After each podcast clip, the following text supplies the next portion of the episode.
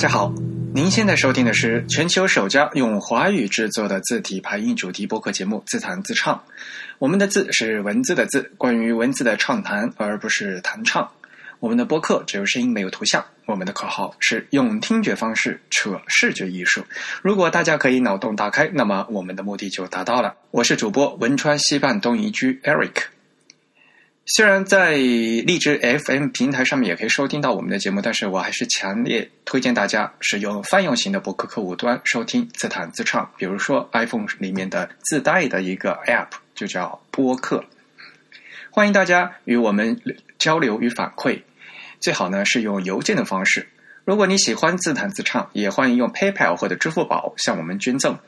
无论是捐赠还是反馈，联络地址都是 Podcast。at the type.com.。Podcast 的拼写是 p o d c a s t，the type 的拼写是 t h e t y p e。我们的邮件地址是 podcast at the type 点 com。今天是我们的第三十一期节目。虽然是国内假期，但是呢，我们也没有放假。那这期节目鉴于主播不在，那我给大家呢做制作一个特别的节目。因为九月份开始呢，就是每年的九月份都是字体活动的高峰期，那主播们也是非常的繁忙。那这一次的九月份呢，呃，TIB 和自弹自唱也受到了蒙纳字体的邀请。然后参加了他们主办的 Type Pro 这场活动。那么 Type Pro 这场国际字体研讨会活动呢，是由蒙蒙纳公司，也就是其实是世呃世界上最大的呃字体公司了。但是好像如果说最大的话，呃和国内的。广告法好像不大合适，所以呢，我们就说国呃国际大型字体公司啊，他们很长很久以来呢，就很少在内地做活动。这次的 Type Pro 二零幺六呢，呃，一共在内地走了四个地方。那第一场是在九月三号，呃，上海，然后九月五号是北京，九月八号是在西安，和九月十号在深圳。这是这次是一次巡回的。活动，那我很荣幸呢，呃，在九月的三号上海场和九月的十号深圳场担任了主持以及嘉宾的翻译和演讲的活动。那这次来参加演讲的呢，有 Monotype 在德国的字体总监，也是西文字体的作者小林张先生。那后面呢，还有 Monotype 的香港总设计师许大鹏先生。还有 Monotype 的英国办公室的字体设计师大区都市先生，他是日本人哈，Omagari Toshi。呃，请这三位嘉宾呢，在会上呢，分与大家分享了西文，还有汉字，还有一些甚至是国内的一些民族文字的字体设计，它背后的概念构思、创作的经验，以及我们作为普通人字体设计师生活中的各种挑战。在后面一半节呢，还有专业环节。那在上海和深圳呢，我们还邀请了几位著名的设计师，然后和大家一起分享他们在手头制作的一些作品和这些参加的活动。那么在上海场呢，呃，我们 TIB 的厉志谦先生和大家一起分享了他所做的上海活字的项目。那还有我，呃，和大家介绍了一下我们自这个自弹自唱播客创办的一些由来。嗯，因为时间刚好是九月份，也是我们自弹自唱创办一周年的纪念日。其实，在网上呢，已经有很多朋友，包括我们的友台，向我们发来了贺电。那我非常感谢大家，我们就不一一的呃点名呃在这里的像新闻联播呃像春节联欢晚会一样念贺信了。非常感谢大家的支持。那同时呢，其实我也也是觉得，这在一周年呢，没有什么不必要太做高调的一些庆祝，而是呢，很低调的和大家解释一下我们为什么要做这个节目，而而且呢，就是随着这个节目的创办，当初有很多读者和听众提出了一些问题，呃，因此呢，我就决定在这个时间借诶蒙纳公司的这样一个场地呢，呃，和大家介绍了这个。我们自弹自唱的节目，以及大家非常关心的一些问题。那今天的这呃这期自弹自唱呢，就是 Type Pro 上海的一个特辑。呃，经过门纳字体公司的授权，我们把呃厉志谦先生和我在 Type Pro 上海那一场的演讲的录音，基本上是没有做修改的。呃，这样呢直接发送给大家，希望呢大家能够喜欢。由于是现场的录音，所以呢音质呃不是非常的稳定啊，也希望大家多包涵。那根据当天的呃演讲的顺序，我先给大家播放厉志谦先生他的演讲录音。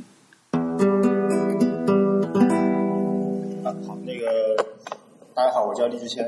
呃，今天那个重新回到学校，就感觉心里很感慨。就以前在学校读书的时候，都是到幺二九礼堂来听这个其他的大师的讲座，然后今天已经自己可以在这里跟大家分享一点这个工作的一些心得吧。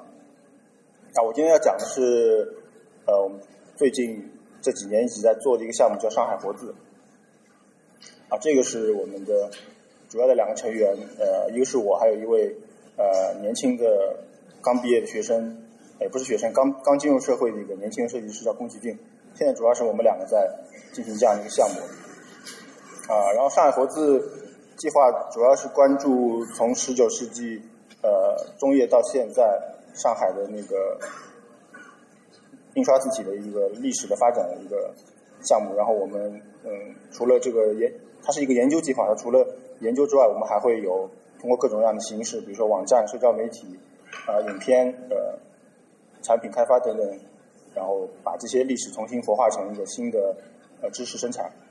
那在右下角有一个我们最近刚初步搭建起来的一个网站，大家如果有时间可以去呃访问一下，并。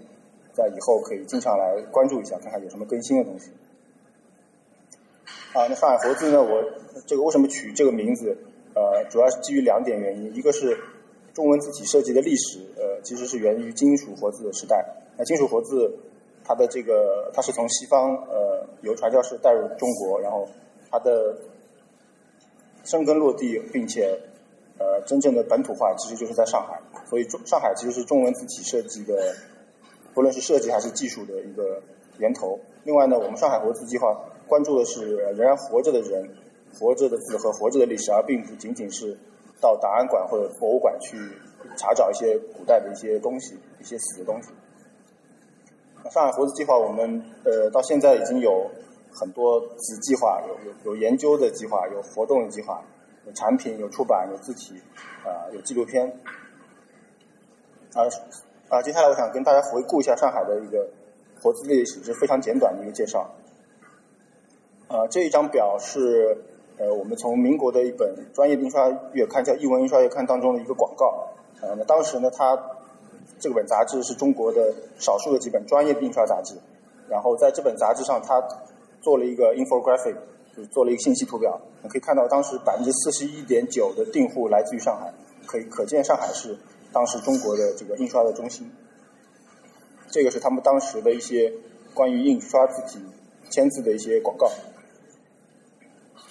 那同时呢，我还呃做了一些统计，从一九一零年开始，差不多到一九四零年，上海的这个在上海生产的中文字体的数量是呈那个非常快速的增长，而字体的厂家其实是相当多的，除了呃。我们所熟知的一些出版社，有商务印书馆、中华书局、世界书局，呃之外，还有一些专门制造签字或者印刷的一些单位。此外呢，还包括报纸，比如《申报》和《文汇报》，他们都有自己自己专门开发的字体。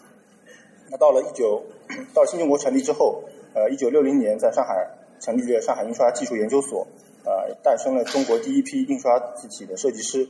那当时的字体厂家主要是印刷技术研究所。呃，字模一厂，然后上海字模二厂，后来搬到了湖北，变成了文字六零五厂，然后以及一些呃印刷厂和报社。那其实从两张呃两个年代的图表可以看出，其实上海自己在经历了民国这一段辉煌之后，其实到了两千年，甚至到今天，其实一直是在走一个下坡路。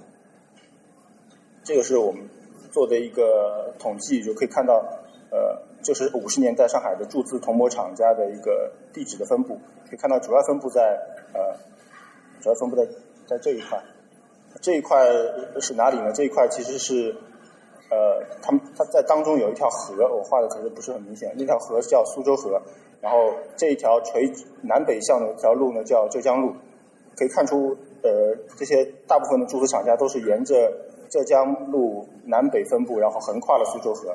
那为什么呢？是因为，呃，在浙江路的附近就是上海呃民国时期非常有名的文明街福州路，在福州路上聚集了大量的出版社，呃，它之后有印刷厂，印刷厂之后就是铸瓷厂。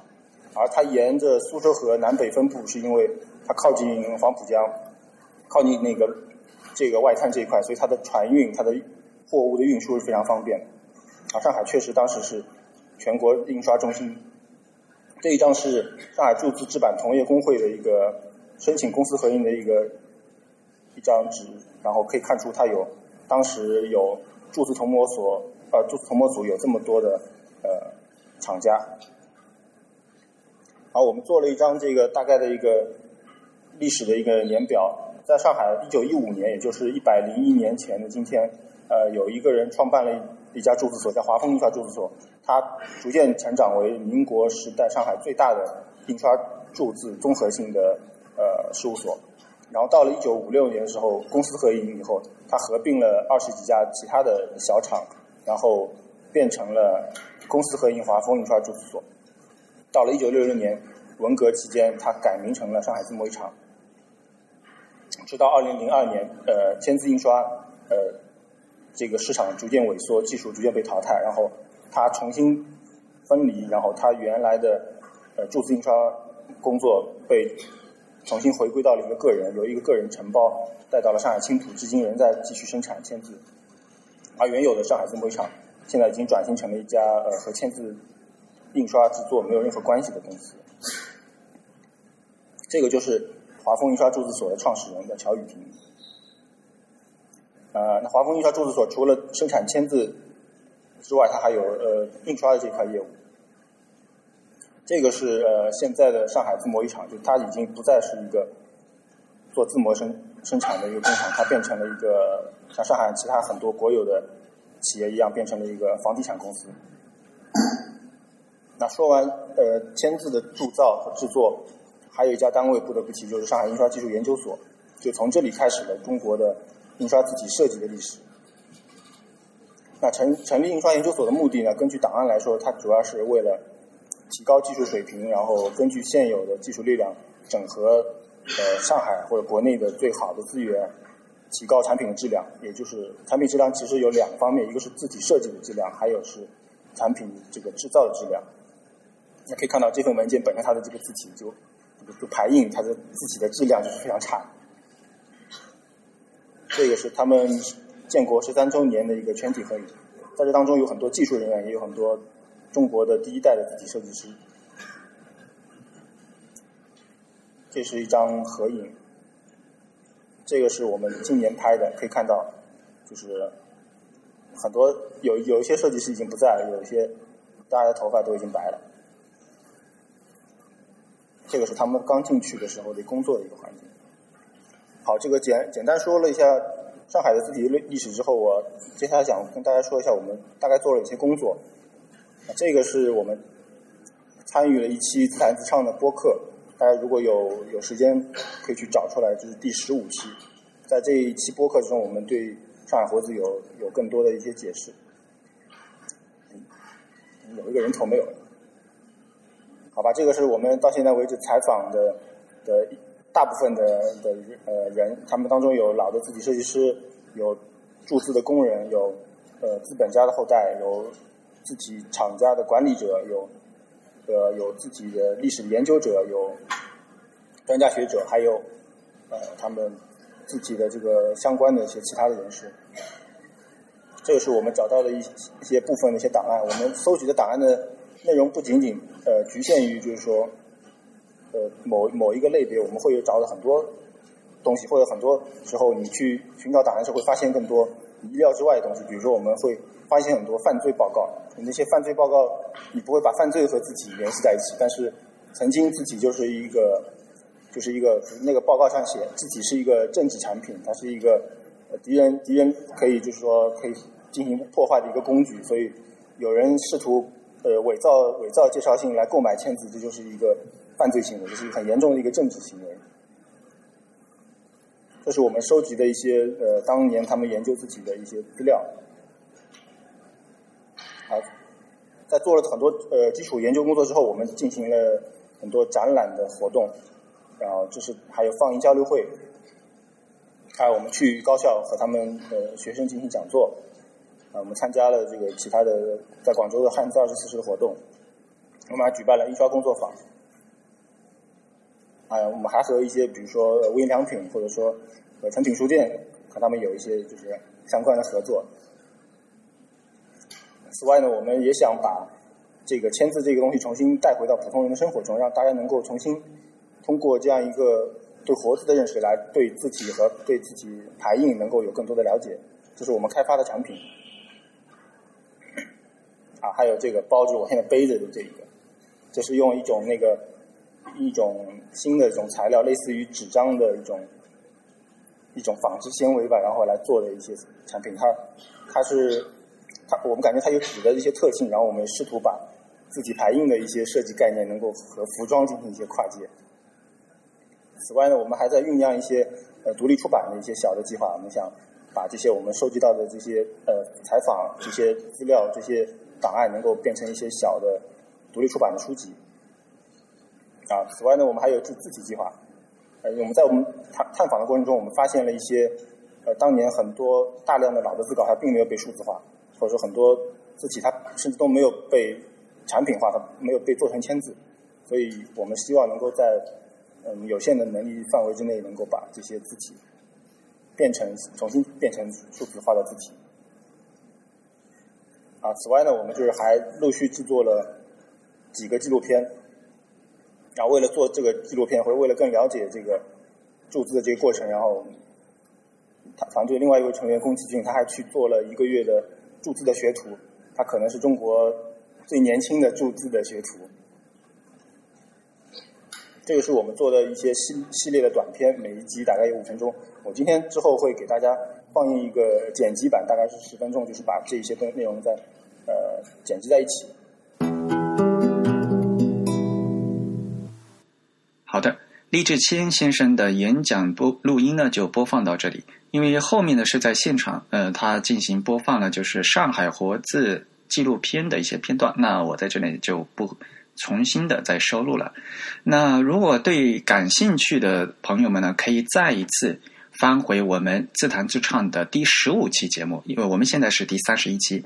嗯，上海活字的两位呃主办人啊，李志谦和宫崎骏，呃，他们曾经作为嘉宾，们，在我们的自弹自唱第十五期节目，呃，对上海活字这个项目呢进行了非常详细的呃解说。如果大家有兴趣的话，可以把第十五期翻出来再听一遍。然后呢，纪录片。上海活字可以在 YouTube 或者在优酷观看，那大家只要在搜索“上海活字”四个字，马上就可以出来。嗯，希望大家喜欢。好，后面呢就是我的演讲，就关于自弹自唱，也就是我们这档播客节目的一些介绍和回答大家呃关心的问题。下面请大家收听。好，非常感谢呃励志谦的分享。其实，在这部电影呃纪录片里面的主角宫崎骏先生今天也来到了现场，请你站起来跟大家打个招呼。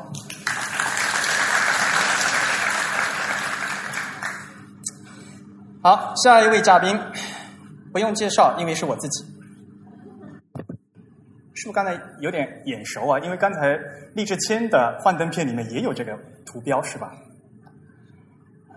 我今天跟大家讲分享的并不是设计，我讲和跟大家说一些关于纯粹的关于字体的事情。呃，自我介绍一下，呃，我是 Type is Beautiful 这个网站的呃，现在是编辑。那我们这个网站里面专是第一，应该说是第一家专注用中文写关于中文字啊字体排印的一些呃内容的一些东西。那其实我也在做一些呃翻译的工作，包括今天小林先生的两部作品，我已经给他翻译成中文了。那呃，二零一四年、二零一五年有两部，现在已经上市了。三呃，有这本书的人请举手。哦，谢谢。宣传哈，这本书八月份上市，说不定你们好多人已经买到了，是吧？有了字体以后，还要会要学排版，所以呢，这完全的广告时间，大家可以忽略我。好，不好意思。今天的我的主题是呃自弹自唱，这是一个播客节目。知道这个节目的朋友请举手。哇，好高兴，谢谢。呃，去年九月份刚刚开播，所以一不小心，现在九月份我们已经迎来了播客开播一周年的纪念日。所以呢，我觉得今天刚好这个机会非常难得。呃，啊，我的搭档黄浦江边清蒸鱼，清蒸鱼同学也坐在底下，请跟站起来跟大家打个招呼。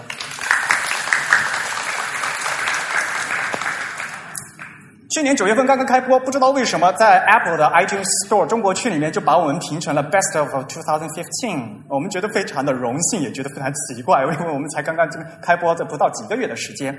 呃，我们这个节目到底在做什么？呃，跟大家简单介绍，随便挑一下。比如说第一期，我们来聊一聊字体好不好？我们花了两个小时的时间。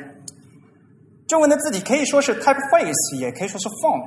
而狭义的 typeface 又可能说是字面，font 这个词在港台可能说是字形，而日语里说可能又是书体和字体啊，日语可能叫书体和字体，这和中文又不一样，剪不清理还乱。我们花了两个小时的时间谈这个事情，感兴趣的朋友自己去听，这是我们第一期。第十集我们讲的是 typography 考啊，我。Mira 是我们的嘉宾，跟大家来一起讨论。这是一台字体排印主题播客制作的一期字体排印主题节目，哇，非常绕啊！字体排印 （typography） 到底是什么关系？到底是什么意思？typeface 和 font 到底应该如何翻译？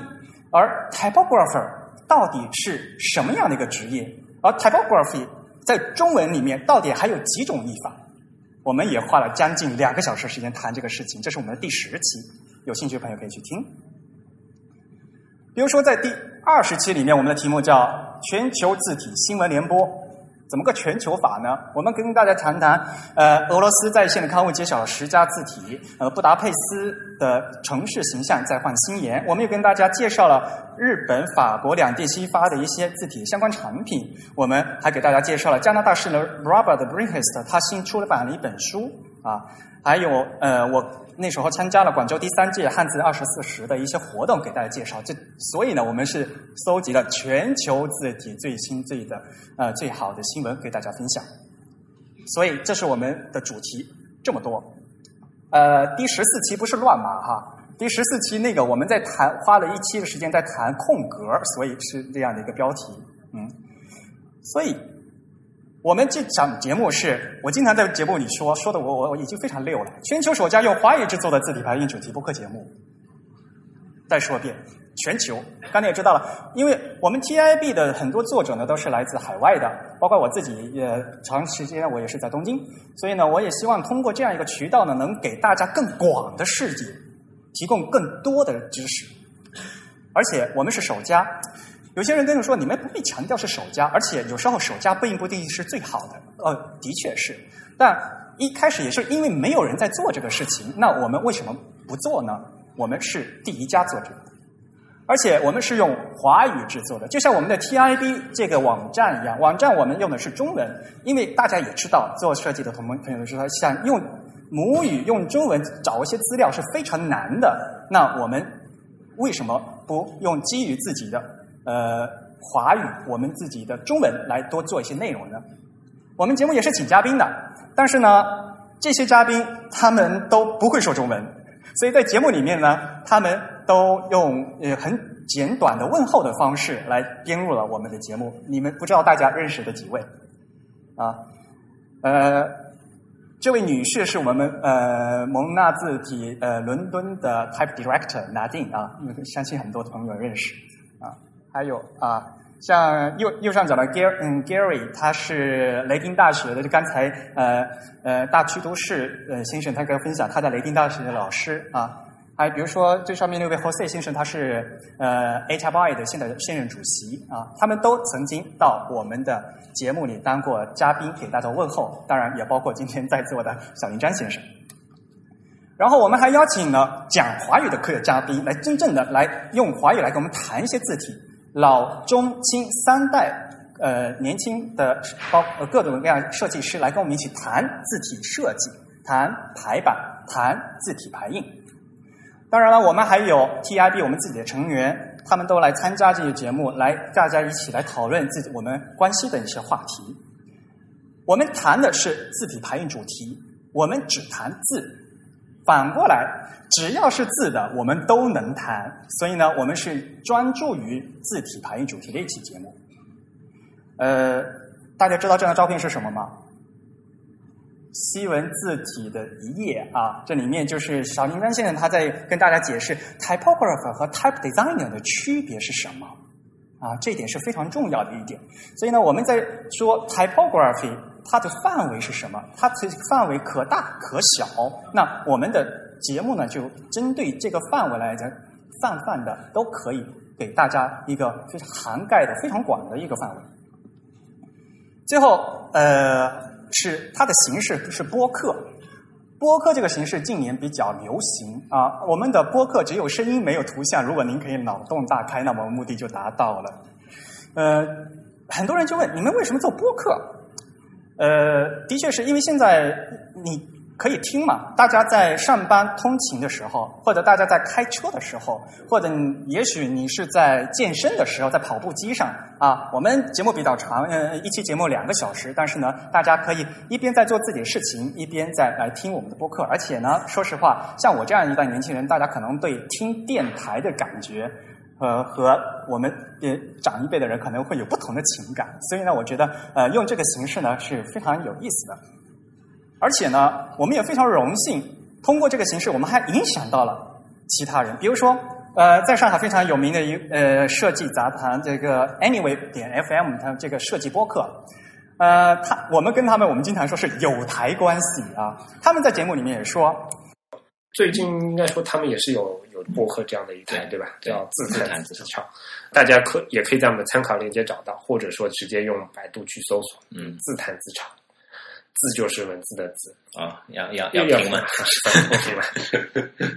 老实说，我能够重拾起播客这个东西的，有一小部分原因，就是因为他们开始开播这个播客了，所以我就又又装了很多客户端。我们我们俩这个节目诞生也有一小部分原因，要要谢谢他们。对，因为因为我们觉得，哎，既然讲字都能去 弄一个播客，对吧？我们设计为什么不能呢？对吧？对，王伟，我非常荣幸，就是这样的话，我们可可以通过播客这个形式。呃，提供这样的平台，跟大家一起来探讨设计问题，来探讨字体问题。这是我们 TIB 的成员吴涛，他在知乎的专栏上面帮我们做一个宣传。去年九月份啊，说啊开播啦，啊自谈自唱开播，欢迎大家收听。结果呢，在这个专栏的下面有人做评价，有评论。第一评论，为什么没加入 IPN？第二评论，我还以为是 IPN。第三评论加入 IPN 吧，第四个不要加 IPN 吧。所以呢，在中华语的 i 呃播客圈里面呢，有一台非常有影响力的呃播客系列节目啊，IPN 网络旗下的各节目，的确是，如果大家到 iTunes 上面去搜索的话，我们的节目是自弹自唱是个字，搜索搜出来以后，发现它自动会同时听众订阅的还有。这些节目一看全是 IPN 网络旗下的节目，他们就问你们干嘛不加入 IPN 啊？我们和我们 IPN 其实像比如说创始人 Lawrence Lee 布鸟万鲁伊先生，我们的都私交都非常好。但是呢，呃，我后来和真云商量，就是可能我们在 TIB 作为一个独立的媒体呢，我们通过自己的能力呢，可以做一些事情。所以呢，后来我们就是打算自己来做。但是绝对不是说我们不加入 IPN 就跟他们保持关系非常不好。其实相反的，我们和有台保持一个非常密切的关系。比如说，IPN 楼下有有一档叫他们叫技术主题播客节目，叫《内核恐慌》，非常 hardcore，是讲技术主题的。和自弹自唱呢，会有一个串台的节目，我们把这个串台节目呢叫 Kearney Panic。Kearney Panic 这台节目到底做什么呢？呃，比如说我们在谈论从按下键盘到出现在屏幕这个文字这个字儿到底发生了什么？还比如说我们谈乱码，因为你到现在可能大家都有遇见过乱码。那么从 GB 到 Unicode，现在我们在新的时代讲字体的时候，你是避不开工程问题的，你是避不开技术问题的。所以呢，我觉得就是我们呢也可以在这档谈字体的节目里多和大家介绍一些有关于技术的知识。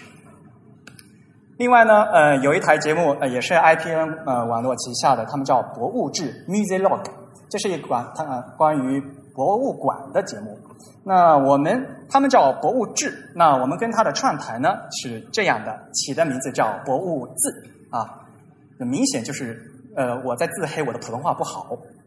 那这期节目里面呢，我们以前也是做了两期，呃，第一期在博物馆也是要看字体的，因为呃博物志的两位主播他们也是非常喜欢字体的，他们也会在看去看博物馆的时候，馆藏品那个字体实在是不堪入目这样的话题。还有呢，老司机带我逛北呃印刷博物馆，就是他们的一个在住上呃住东京的一位特派员吧，呃和我一起到东京博物的印刷博物馆一起去逛，来谈了一些体验。所以今天我把这个话题抛出给大家，其实是想和大家一起来讲讨论一下，我们到底如何来学习中文的字体排印。我们可以先拿来主义，多吸收国外的知识，这是是，所以我是刚提出的全球。但是我们同时要认识自己，我们要做中文，那么中文到底是什么？中文的排版到底有什么需求？啊，这在我博客里面，所以这是我为什么这么强调，我是要用，必须要用华语制作。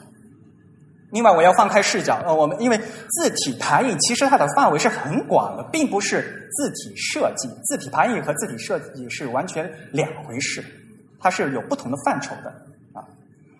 另外呢，我们还要掌握工具，呃，你有你有这个知识，但是呢，你还要去记。但是呢，我们的这工工具有非常多，所以呢，我们可以读书，我们可以呃看视频，我们也可以做播客。啊，所以这就是我为什么要做全球首家用华语制作字体排为主题播客节目的原因。但是呢，我也希望大家使用正确的打开方式。如果因为我和大家也是在学习，并不是说我来做这个节目，我自己就好像我的字体排印知识有多么丰富一样。我其实和大家在一起学习，但是学习是要有过程的。第一步，首先我要知道我要做什么效果。大家在做设计的时候，什么是正确的排版？什么是漂亮的排版？因为现在很多传统已经不在了，大家都不知道正确的排版是什么了。我们要赶快捡回来。第二步，我们要用什么工具？你可以动手，可以用软件，这个都没有关系。但是我们要，你要对工具有所把控。第三步才是用工具实现自己的效果。当然，这是要实践，这就要经验，这个是三步论的关系。好，下面我问大家，大家在第几步？至少，我觉得对于中文的字体排印整个业界的现状的话，我觉得我们还在第零步。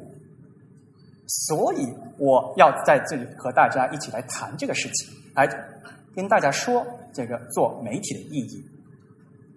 我在这里不说，嗯，故意不说设计。其实呢，我自己也是有一位非常呃敬重的一位设计师，他是谁呢？鲁迅先生不是文学家吗？你又变设计师？对呀，鲁迅先生是设计师，不要大家不要忘了，北大的校徽是鲁迅先生设计的。鲁迅先生他自己有这么多书籍设计的作品，而且你像比如说这些 logo、这些题字都是鲁迅先生他自己做的。嗯，其实说到这一点，我到此时此刻我特别理解鲁迅先生当时他在在东京学。在日本学完以后弃医从文的心情，他觉得说他医治好一个人的话，他并不能改善中国人的面貌，他觉得必须要拿起笔头来改善中国人精神面貌，所以他才弃医从文。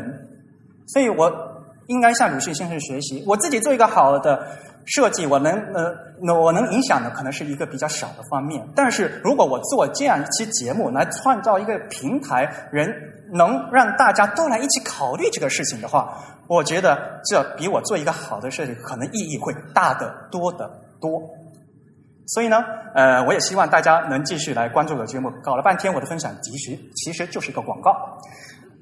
呃，我们可以通过 podcast at the type 来联系，而且呢，今天我们用的我所有的 slide 呃用的都是蒙纳银黑的字体。谢谢大家。